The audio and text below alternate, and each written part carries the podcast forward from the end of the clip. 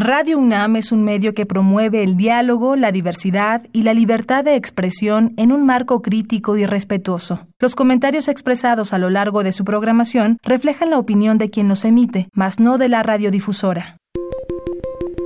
Hipócrates 2.0 Nutrición. Bioética. Estrés. Vacunación. Salud. El Programa Universitario de Investigación en Salud y Radio UNAM presentan Hipócrates 2.0. Investigación y vanguardia en salud.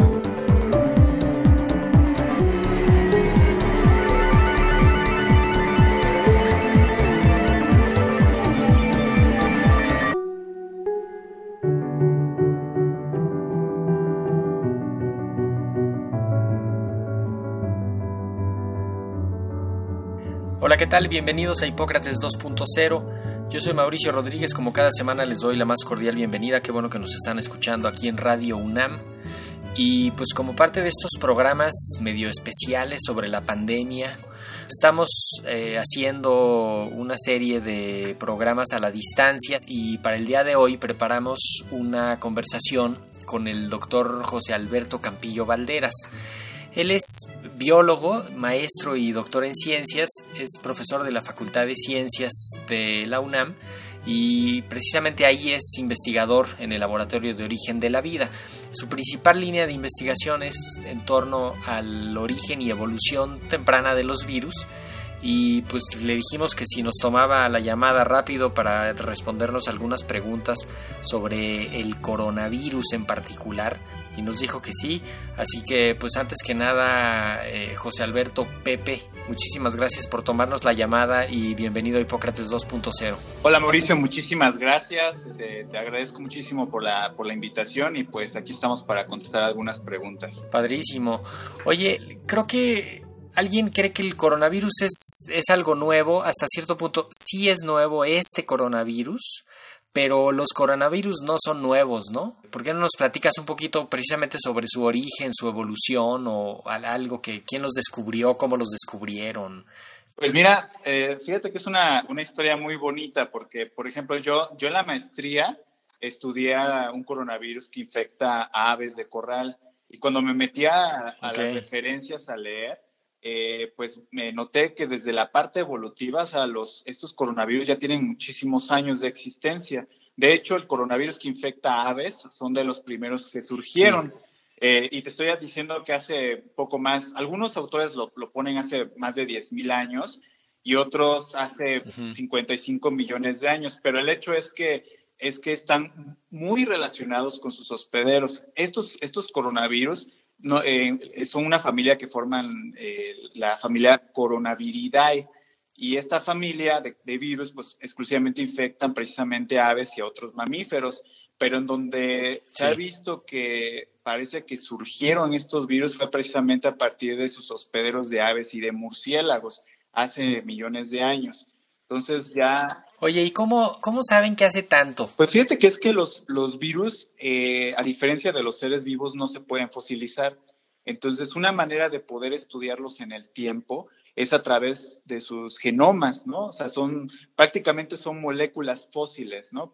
Eh, que nos pueden relatar su propia historia evolutiva. Entonces, nosotros, por ejemplo, en el laboratorio lo que hacemos este, es que a través de programas de computadora podemos comparar estos genomas y de alguna manera a través de uh, unas cosas que llamamos árboles filogenéticos, que son como si fueran árboles genealógicos familiares, eh, trazamos la, la, historia evolutiva y, e incluso hay otros eh, eso no, no, lo hacemos en el laboratorio, pero hay una técnica que se llama de reloj molecular, que precisamente a través de la secuencia se calcula eh, eh, cuándo pudieron haber surgido estos, estos, estas entidades biológicas, ¿no? Entonces, de esta manera se puede calcular, ya sea de manera cuantitativa o cualitativa, en este caso, a, un virus, ¿no? Entonces, nos decías, los primeros se vieron de en aves, sabemos que es una familia que le pega a muchos otros animales, ¿no? Son, son relativamente específicos para, para, cada, para cada especie. Sí, este, por ejemplo, en, en este caso, eh, en los coronavirus humanos, hay como siete especies, son exclusivamente de seres humanos, pero, pero una de las características precisamente, no tan solo de estos coronavirus que tienen su material genético de RNA, una molécula hermana del DNA, eh, la, la, mayoría de los, de los virus de RNA generalmente pueden transmitirse a través de un proceso que se llama zoonosis, que es simplemente un brinco de un virus que originalmente infectaba a un animal y ahora salta al ser humano o incluso viceversa. Entonces, muchos de estos coronavirus humanos eh, son de origen animal. Te estoy hablando no tan solo de murciélagos o de aves, sino también de vacas, de caballos, incluso de hay, hay una, ahorita no recuerdo cómo se llama el coronavirus de caballos, bueno, seguramente es coronavirus de caballo, y este tuvo su origen precisamente un coronavirus que infectaba a vacas, ¿no? Hay un coronavirus este, eh, humano que es de origen eh, bovino, ¿no? Eh, entonces, esto se tiene muy bien estudiado, ¿no? Entonces, tienen este origen zoonótico, se dice, este brinco de, de animales a, a, seres humanos. En el caso de los, de los coronavirus humanos, fíjate que más o menos por los 70, 60, a principios de los 60, y ahí, ahí, tengo que hacerle justicia a una gran viróloga que, que la ha olvidado la historia, que se llama John Hart, June Hart, que, que, bueno, ya de casada este, tiene el apellido Almeida, se le conoce más así, eh, porque se casó con un, venezolano, un artista venezolano. Y ella, fíjate que fue la hija de un conductor de, de autobús, de, este, eh, de autobuses, ¿no? Eh, es decir, eran, pues, eran pobres, ¿no? Pero pues ella con su, eh, ahora sí que gran inteligencia y habilidad para poder este, eh, seguir en la ciencia, pues descubrió precisamente a los primeros coronavirus humanos, ¿no? Entonces, ahí en, en Londres, de hecho fue en, la, en este hospital de, de San Tomás, en donde estuvo, ahora sí que irónicamente, Boris Johnson, y ahí fue donde precisamente fue el, el, el lugar en donde eh, vio nacer, o más bien se, se, descubrieron estos, estos coronavirus a través, de mi, se, a través del microscopio electrónico. Entonces, este, la, ella tomaba fotografías con el microscopio electrónico, pero como salían todas, este, para algunos eh, revisores, porque ella mandó ese artículo y se lo rechazaron porque precisamente los revisores a la hora de ver las fotografías decían, ah, estos, coronavirus, estos eh, virus de, son malas fotos de virus de influenza, ¿no? Y no, eran, eran nuevos coronavirus, ¿no? Y de hecho, ella, ella y su, y su tutor, este, Tony Watterson, eh, pues fueron los que se encargaron de darle ese nombre a los coronavirus, que precisamente en el microscopio electrónico se ve como si tuvieran una coronita real, y esa coronita real pues se da por una proteína característica de ellos que se llama espícula o proteína S. Hay un paper en Nature en noviembre del 68 donde justamente hacen ahí como una de las primeras alusiones a, la, a la, corona solar, que es como lo, la imagen que se ve en los eclipses, y como aludiendo que el, estos virus en el microscopio electrónico hacían pensar en el en la corona solar eh, por las justamente por las proyecciones estas como, como los rayos cuando lo vemos en un eclipse. Así ¿no? es, así es, sí, se ve muy bonita. Oye, entonces, el, bueno, eh, para, digamos, simplemente cerrar esta primera idea, los coronavirus son virus que infectan eh, varios animales. ¿Los enferman siempre que los infectan? ¿O, o hay algunos a los que no, no, enferman y justo es ahí como, como que medio alcanzan a equilibrar la, la, su presencia? Fíjate que es una pregunta muy bonita. Mira, eh, a mí me interesaron los virus desde la, esta perspectiva evolutiva, porque precisamente uh -huh. ahí en el laboratorio este, no los vemos como entidades biológicas que siempre son pató patógenas, ¿no? Es decir, que pueden causarle daño sí. al hospedero. De hecho, también los vemos desde una perspectiva ecológica. Entonces, mira, si te, eh, si te dijera que solamente el 1% de los virus conocidos puede ocasionar una enfermedad letal e incluso matar a su propio hospedero, pero el resto, es decir, el 99%, eh, convive con su hospedero, o sea, no le puede causar una enfermedad. Un ejemplo es precisamente los coronavirus de murciélagos. Han convivido millones de años estos dos, estas dos entidades biológicas, murciélagos y virus, que pues este, uno pues resguarda al otro, ¿no? Y el otro pues simplemente pues este, eh, el murciélago en este caso pues no produce la enfermedad. Y es que son los únicos mamíferos voladores que por lo tanto pues requieren una cierta eh, cantidad de energía, ¿no? Entonces, eh, eso es... hay una, digamos, una alta temperatura eh, promedio en los, en los murciélagos por esta condición de volar, que le permite que los coronavirus estén viviendo ahí. ¿Y por qué no se enferman los, los, los murciélagos? Porque también este, eso es gracias al sistema inmunitario innato de los, de los, de los murciélagos. Entonces, haz de cuenta que los murciélagos siempre tienen fiebre pero no demasiada como para poder matarlos. Entonces, regulan la, población de los coronavirus al mismo tiempo, ¿no? Entonces, pues e, esa es una, una manera de también poder estudiar eh, al sistema inmunitario de los murciélagos y, y, ver de qué manera podemos extraer información de ahí para incluso hacer una vacuna, un antiviral, qué sé yo, en el caso de los coronavirus humanos. Ya. Oye, el, de hecho hay, eh, hay dos coronavirus que eh, han causado antes que este unas epidemias más o menos importantes, no al grado de una pandemia tan escandalosa como esta, pero que, que sí fueron relevantes, eh, que son el SARS, que es el síndrome, el, un virus que causó el síndrome agudo respiratorio severo en 2002-2003, y luego el, el, virus del MERS, que es uno igual, pero del Medio Oriente, ¿no? El, el Middle East Respiratory Syndrome. Y estos, después de que se estudió y se vio de dónde venían, se encontró que, que venían del murciélago y que habían pasado por otro hospedero, o sea, por otro animal, como que habían hecho una escala evolutiva, podríamos decir eso, que fueron los, los camellos en el caso del MERS y unas civetas del Himalaya en el caso del SARS.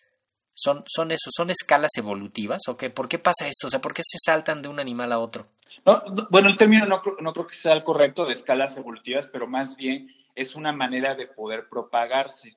Entonces, por ejemplo, en el caso del SARS, que precisamente yo lo estudié en el, cuando estaba yo en la maestría y lo estaba relacionado con el, el, coronavirus de bronquitis infecciosa que ocasiona enfermedades aves. Entonces, yo lo que estaba haciendo era ver este, cómo era esa proteína que, que parece, que hace que parezca al, al, virus en microscopio electrónico como un sol, ¿no? Con lo que acabas de, de comentar que tiene una corona solar.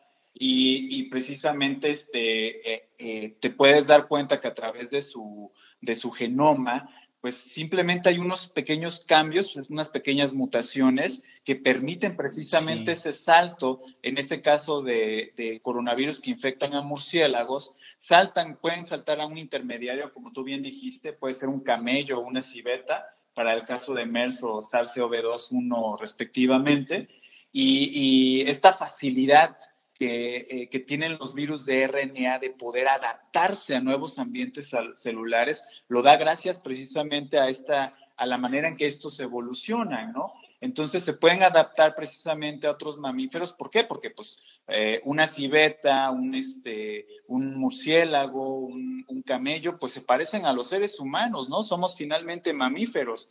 Y con las aves, pues también somos animales, ¿no? Entonces todos tenemos un ancestro común que los compartimos, es decir, aves, eh, eh, otros mamíferos y nosotros, pues somos, somos hermanos evolutivos, ¿no? Entonces es muy fácil que se presente esta este salto, ¿no? Entre mamíferos o entre animales, ¿no? Eh, con respecto a estos, a estos coronavirus. Y en, y en el caso, esto que nos planteas claramente ilustra que, pues que es un asunto de la naturaleza. Eh, podemos decir con absoluta certeza que este nuevo coronavirus, que técnicamente se llama SARS-CoV-2, eso no lo hicieron en un laboratorio, ¿verdad? ¿Es, es producto de la naturaleza? Pues fíjate, mira, eh, como nosotros que, bueno, somos biólogos evolutivos y te, repito, ¿no? Trazamos la historia evolutiva de muchos, de muchos organismos o incluso eh, algunos virus. No fue creado en un, en un, laboratorio, punto, ¿no?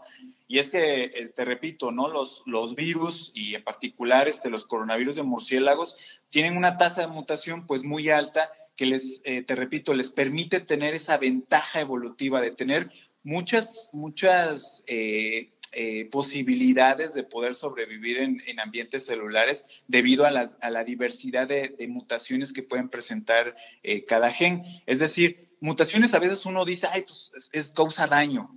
tenemos esa, esa este, mala interpretación, pero, pero en la naturaleza una mutación puede ser benéfica, ¿no? Entonces, estos coronavirus eh, han tenido algunas mutaciones que precisamente como por ejemplo en el gen de la proteína, proteína spike, que le permite, digamos, buscar otras opciones celulares, ¿no? Entonces, se pueden adaptar fácilmente a, a, otras células. En este caso, pues, ¿no? Oye, perdón Pepe, que ahí, ahí depende de qué lado te pongas, ¿no? Porque puede ser una mutación buena para el coronavirus, ¿no? En caso de que, de que se pueda, de que se pueda pegar más o sea capaz de hacer enfermedad o algo así pero es una mutación mala para nosotros, sí, definitivamente. Porque nos, puede hacer daño. ¿Tú de qué lado estás ya? Confiésalo. no, no, no. a mí sí te repito, me encantan ver a estos, a estos virus desde la óptica evolutiva, ¿no? Me, causa de veras mucha emoción ver cómo van evolucionando, pero principalmente aquellos virus que infectan a otras especies, ¿no? Pero ya cuando se trata de seres humanos, dices, ay, este, es lamentable, ¿no? Que que, se pueda dar esto en la naturaleza. Sin embargo, nosotros lo hemos también promovido porque, fíjate, hace poco estaba yo leyendo, salió en marzo, no me acuerdo en qué revista, eh, perdón, en qué eh, eh, medio de información, creo que fue en el New York Times, en donde tú ves que, por ejemplo, hay colectores de guano en Taiwán, ¿no? Entonces, ellos están directamente en, en contacto con los murciélagos, ¿no? Entonces, eh, hemos invadido nuevos, nuevos territorios de, de, especies que son silvestres, ¿no? Que tienen coronavirus nuevos para nosotros, que no podemos reconocerlos. Y lamentablemente, si de por sí ya los, los, los, virus de RNA tienen su tasa de mutación muy alta. Y luego ahora mete, mete el, el, la variable de invadir esos territorios o estar en contacto directo con esas especies eh, silvestres, repito, ¿no? Y, y, aparte, ¿no? La tecnología, ¿no? Como por ejemplo los medios de transporte nos han permitido ya conectarnos con más, más países y en, eh, en menos eh, tiempo, ¿no? Entonces, esos factores sociales auméntaselos, ¿no? Entonces, lamentablemente se dan este tipo de pandemias, ¿no? Que no va a ser la última, lamentablemente. Ustedes que ya le escudriñaron eh, su genoma, ¿ya tienen alguna idea de por qué es tan contagioso? Sí, pues, pues mira, eh, nosotros los humanos tenemos, este, te decía hace rato, ¿no? Nuestros propios coronavirus, que bueno, ya vimos que a través del proceso evolutivo se originaron en otros animales, ¿no? Y estos coronavirus generalmente producen un resfriado común que ah, te puede, puedes tenerlo en la mañana y, y, en la tarde ya, ya se te quita ese, ese resfriado. De hecho, más o menos como el, el 20% de los resfriados se da por un coronavirus humano, ¿no? Eh, en este caso, lamentablemente, el, este nuevo coronavirus es mucho más contagioso que los coronavirus humanos que normalmente tenemos eh, eh, y más patogénico porque precisamente no nuestro sistema inmunitario no lo conoce, ¿no? Es, es nuevo para nosotros. ¿Por qué es nuevo? Porque eh, pues originó en algún animal y luego probablemente utilizó un, un, intermediario que muchos dicen que probablemente sea un pangolín, aunque todavía eso no se ha aclarado. Entonces brinca después al, al ser humano, entonces nuestro, ahora sí que que este, nos agarra fuera de base, ¿no? Es decir, no, este, eh, eh, no tenemos anticuerpos que se generen rápidamente contra este nuevo coronavirus, ¿no? Y es que precisamente como tiene una, una, a diferencia de los coronavirus humanos que sí los reconocemos, nuestro sistema inmunitario lo reconoce, este pues tiene, eh, digamos, una proteína, la que decimos, la que forma la parte de la, de la de la corona, la, proteína spike, que es un, eh, en inmunología decimos que es un fuerte inmunogénico, es decir, puede, puede responder rápidamente nuestro sistema inmune contra esa proteína, pero como, como ha, ha, tenido varios cambios en la historia evolutiva, entonces esta proteína pues se une rápidamente a, nuestro, a, nuestro, a nuestras células y debido a esto, pues rápidamente el virus puede entrar. Haz de cuenta que esta proteína llamada spike o espícula eh, es una llave eh, viral que puede entrar a través de una cerradura celular, que también es otra proteína de nuestras células. Y de esta manera entra y pues rápidamente el virus se empieza, se empieza a replicar, ¿no? Y pues pasa de una célula a otra y luego de un, de un humano a otro, ¿no? De hecho, este... Sí. Ah, dime, dime, dime. No, no, no, es que justo te iba a decir que parte de lo que, de una de las hipótesis de la, del, que se han planteado de por qué no le pega tan fuerte esta enfermedad a los niños, es en parte podría ser porque los niños tienen una, digamos, una memoria inmunológica más reciente contra los coronavirus habituales que tenemos, porque hay cuatro coronavirus que causan el catarro común y los, una de las hipótesis eh, plantea que, que pudiera ser alguna especie de reactividad cruzada, como una respuesta que ahí tienen los niños muy muy eficiente contra los actuales, contra los coronavirus actuales, y entonces cuando llega este no les cuesta tanto trabajo vencerlo. ¿Ustedes han encontrado que se, que se parezca a los otros coronavirus del catarro común o es notablemente distinto o qué, qué, podría haber por ahí? Sí, bueno, eh, en cuanto a la comparación de genomas, bueno, se parece eh, mucho más a los coronavirus de murciélago, ¿no? Este, de hecho, hasta un 97%, si mal no recuerdo, eh, tenemos de parecido. Nuestros coronavirus se parecen mucho a los coronavirus de murciélagos, por eso decimos que, que es muy probable que, que, provengan de ahí, ¿no? Y con respecto a los otros, pues también se tiene un cierto parecido, ¿no? Entre un 50, 40, 50, 55%, ¿no? Porque precisamente gracias a esos datos eh, evolutivos, esa, esa, comparación de genoma, nos permite eh, de manera taxonómica colocarlos en esta familia coronaviridae, ¿no? Entonces sí, sí tienen ese, ese, son muy parecidos, ¿no? Incluso en las enfermedades que provocan, que en este caso, pues es un, son parecidos a los resfriados, ¿no? O, la, o los mecanismos de transmisión que puede ser a través de gotitas de aire. Entonces son muy parecidos estos virus no tan solo a nivel genómico, sino también en cuanto al comportamiento, ¿no? Ok, oye, entonces nada más para concluir esta sección de ideas, eh, solo es un tipo viral, no ha mutado, es el mismo virus que, con el que empezó la pandemia y es el mismo virus el que está con algunos cambios muy menores y que todavía no le representan algo en el así de manera importante para su biología. Así es, Mauricio.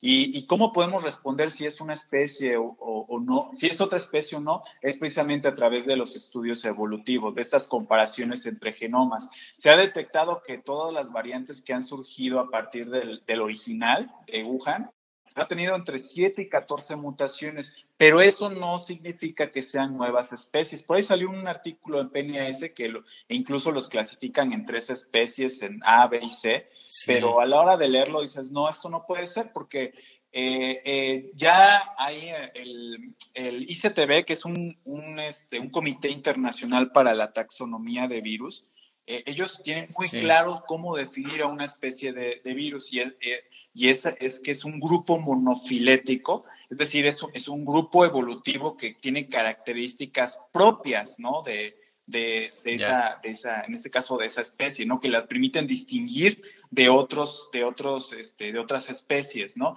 Y este coronavirus, o sea, ya sea que eh, el coronavirus que haya surgido originalmente en China o el que actualmente esté aquí en México, son el mismo. Tengo entendido que este virus tiene una proteína que, que es parte como de su de su kit de herramientas que hace que, que pues, que sea como muy estable su material genético, que es, la exonucleasa. Tú, ustedes han, han estudiado eso y, alguna vez me habían comentado que, que es como una luz al final del túnel, que podría ser un, una de las, de las armas secretas contra este virus, pegarle a la, a la exonucleasa se llama. Sí, eh, este, específicamente se llama exoribonucleasa. Lo que pasa es que esta, esta proteína, que es propia de estos coronavirus, le ayuda de alguna manera a que pueda tener menos errores. Esa es la razón por la cual eh, los coronavirus se caracterizan por, por tener en promedio un, un, genoma mucho más grande que otros virus de RNA como el de la influenza o el VIH. Entonces, les permite tener menos errores y por lo tanto, digamos que son más estables en cuanto a genoma, ¿no?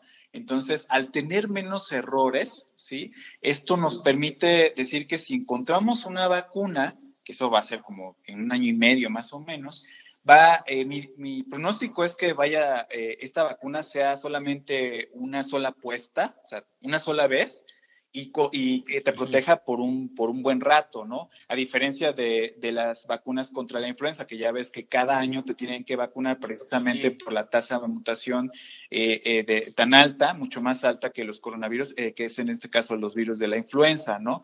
Entonces, mi apuesta es que sea una sola una sola apuesta y que, y que y la protección sea por, ma, por mayor tiempo. Oye, ¿qué crees que va a pasar con el virus? ¿Se, ¿Se va a debilitar? ¿Se va a fortalecer?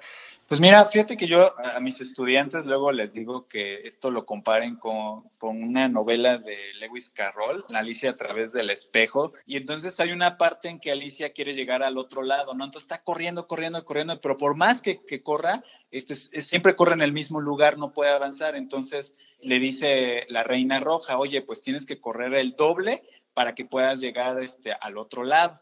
Entonces, eso, eso en biología le llamamos el efecto de la reina roja. Y es que eh, es una relación entre un, agente patógeno o un agente cualquiera, eh, como puede ser un virus, y, su hospedero. Entonces, haz de cuenta que el virus va corriendo, va corriendo, en este caso el coronavirus va corriendo, va corriendo, y nosotros queremos alcanzarlo. Eh, es decir, a través de las diversas mutaciones que el virus presenta, nosotros también tenemos mutaciones en nuestro sistema inmunitario para reconocer a ese virus eso eventualmente se va a dar con el tiempo, o sea, vamos a crear nuevos anticuerpos para poder este, eh, contrarrestar la acción del virus, ¿no? Entonces, en ese camino evolutivo, en esa carrera evolutiva, eh, el efecto de la reina roja es que uno, eh, trata uno de alcanzar a ese virus, pero al mismo tiempo tú ya lo rebasas, incluso como ser humano, pero este no va a dejar de, tener sus mutaciones, ¿no? Entonces, una, es un como equilibrio dinámico, digámosle así, ¿no? Pero es una relación tan estrecha, es una relación evolutiva que le llamamos incluso de simbiosis, ¿no? De que eh, eh, los virus pues, están estrechamente relacionados, o sea, íntimamente relacionados con sus propios hospederos. Entonces, este virus llegó para quedarse, este virus llegó para seguir infectando a seres humanos, pero eventualmente ya podemos nosotros aprender a vivir con él.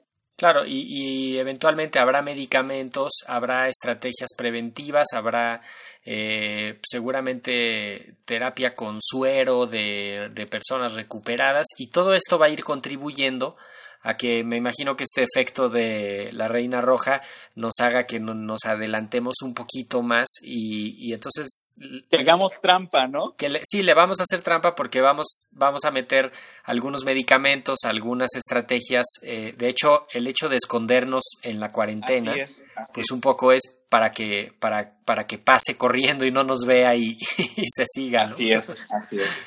Buenísimo. Oye, pues creo que con esto tenemos que cerrar. Eh, te quiero agradecer que hayas podido tomar la llamada. Espero que en las siguientes semanas tengan éxito las investigaciones que estén haciendo y que muy pronto nos vengas a contar de nuevo algo de lo que hayan ido encontrando contra este bicho para ver si podemos caerle entre todos. Sí, no, yo el agradecido soy yo y bueno, nada más decirle ahí a, a tu público que, que confíen en la ciencia, ¿no? Y que sobre todo evitemos la discriminación hacia las personas que están enfermas o a nuestro propio personal médico, ¿no? O sea, ¿por qué digo que confían en la ciencia? Porque precisamente a través de estas medidas de prevención podemos evitarlo. Entonces, no satanizar a la, ni a los murciélagos, ni este, ni a los pangolines, ni a las aves, ni, ni este, y por supuesto eh, a, las personas que están contagiadas, a los enfermos, o a un grupo social como pueden ser los asiáticos, o sea, no, o sea, ni, ni a nuestro personal médico, ¿no? Yo creo que hay que tener mucho cuidado con eso, hay que cuidarlos, pero, pero sabemos de antemano que con la ciencia podemos este, evitar eh, eh, este, eh, los, los contagios. Buenísimo, pues con esa idea nos, nos quedamos. Esto fue todo por hoy. Yo soy Mauricio Rodríguez y pues los invito a que se queden en sintonía de Radio UNAM. Esto fue Hipócrates 2.0. Muchísimas gracias. Los esperamos la próxima semana. Agradecemos al doctor Samuel Ponce de León, coordinador del Programa Universitario de Investigación en Salud y coordinador académico de esta serie.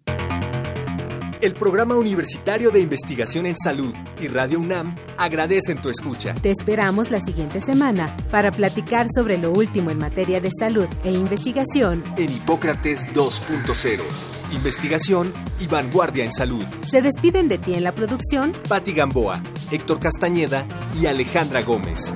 Hipócrates 2.0, Radio UNAM. Experiencia sonora.